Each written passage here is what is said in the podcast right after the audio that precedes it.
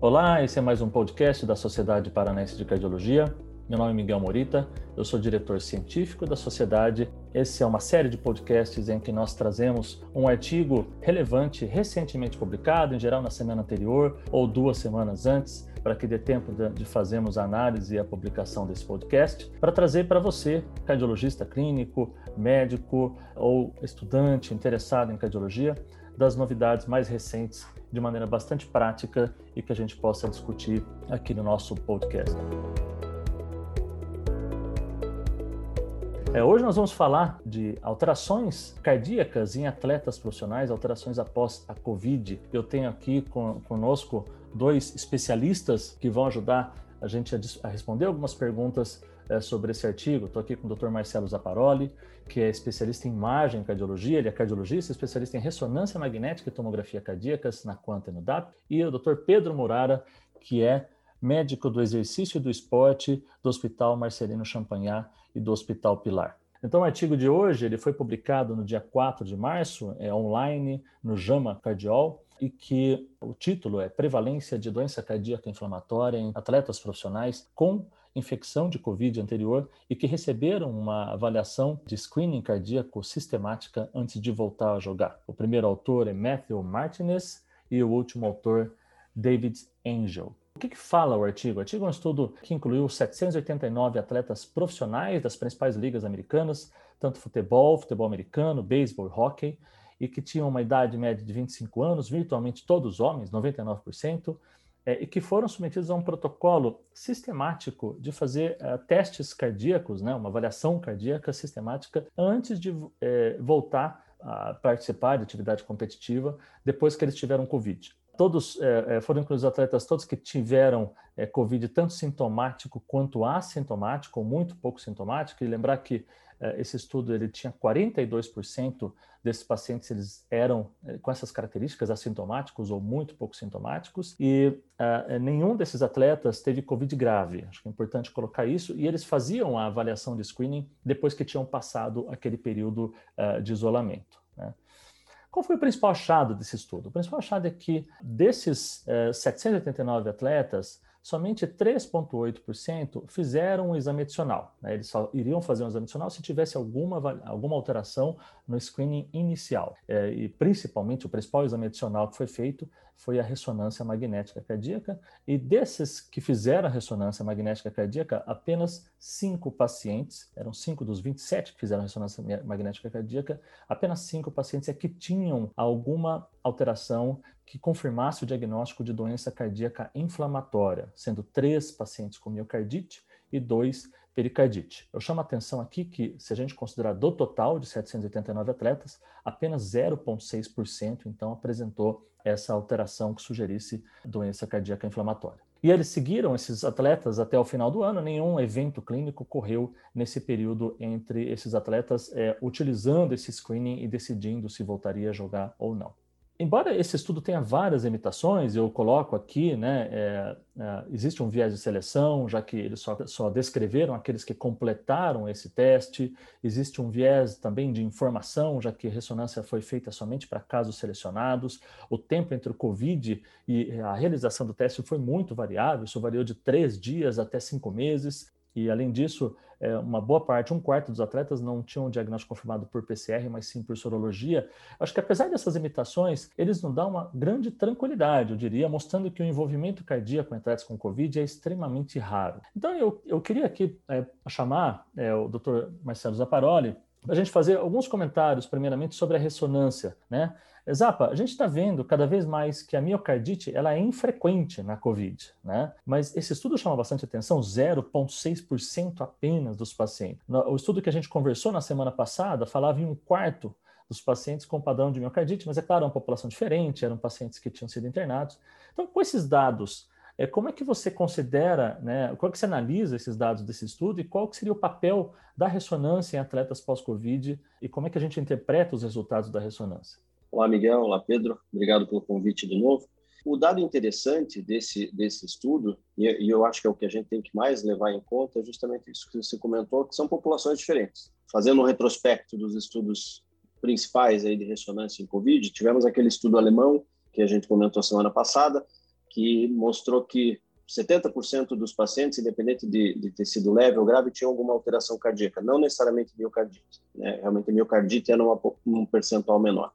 Né? Isso gerou um alerta, né? Será que temos que fazer screening em todo mundo? E a gente chega à conclusão que não, né? Que o screening tem que ser realmente direcionado. Aquele estudo que a gente comentou semana passada é, já tratava de pacientes que tinham sido internados com Covid mais grave e que tinham elevação de troponina.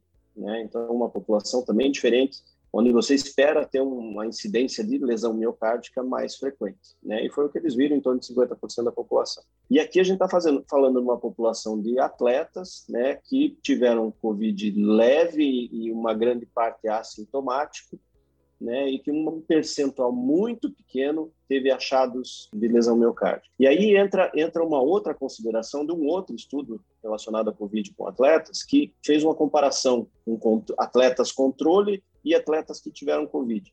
Né, nesse estudo, eles viram, é, apesar de todos os achados, remodelamento do atleta, eventualmente até áreas de realce tardio miocárdico, que você pode ver no coração do atleta, é, não viram diferença significativa entre aqueles que tiveram Covid e os que não tiveram Covid. Né? Isso é um dado interessante. E quando a gente pega esse, esse estudo agora, né, eu acho que a mensagem principal é que, apesar de ser é, um percentual muito pequeno do, dessa população de atletas, dadas as limitações do estudo, né, eu acho que a mensagem principal é que a repercussão disso no, no, no médio e longo prazo é mínima ou, ou nenhuma. Né? Então, se você tem atletas que tiveram Covid assintomático ou pouco sintomático, com mínimas alterações no, na avaliação cardiológica, isso provavelmente não vai ter é, repercussão né, naquilo que a gente quer evitar, que seja dano cardíaco no longo prazo ou até morte súbita. meu ponto de vista é esse, eu acho que o Pedro aí pode complementar mais aí do ponto de vista prático dessa, dessa avaliação. Perfeito. Então eu jogo para o Pedro agora, falando sobre o protocolo especificamente. Né? Então, esse estudo eles fizeram de rotina um eletro, um eco e troponina para os atletas. E quando tinha alguma coisa normal, que eles encaminhavam para ressonância ou outro exame. Você podia comentar um pouco desse protocolo que eles usaram e nos falar como têm sido as recomendações para atletas profissionais aqui no Brasil e como é que tem sido feito, Pedro? Bom, bom dia, Miguel. Bom dia, Zaparoli. Obrigado pelo convite. Uh, o protocolo, é, eles fizeram ali, como vocês falaram, a troponina. Pesa muito o fato de é, não ter tido uma data específica, um padrão, uma recomendação para isso e, e, ter tido um delta T entre a COVID e esse exame muito variado. A troponina já é uma recomendação prévia, já, já vinha também nas recomendações, na, na primeira recomendação que a Sociedade Brasileira de Medicina Esportiva colocou. O eco também da mesma forma, é, aliás, o eletro, da mesma forma, é presente na, na, recomendação prévia, na recomendação brasileira. Um exame muito fácil, muito acessível e amplamente disponível. Então, esses dois pontos são um consenso entre o que a gente já, já vinha né, começando a se basear aqui no Brasil.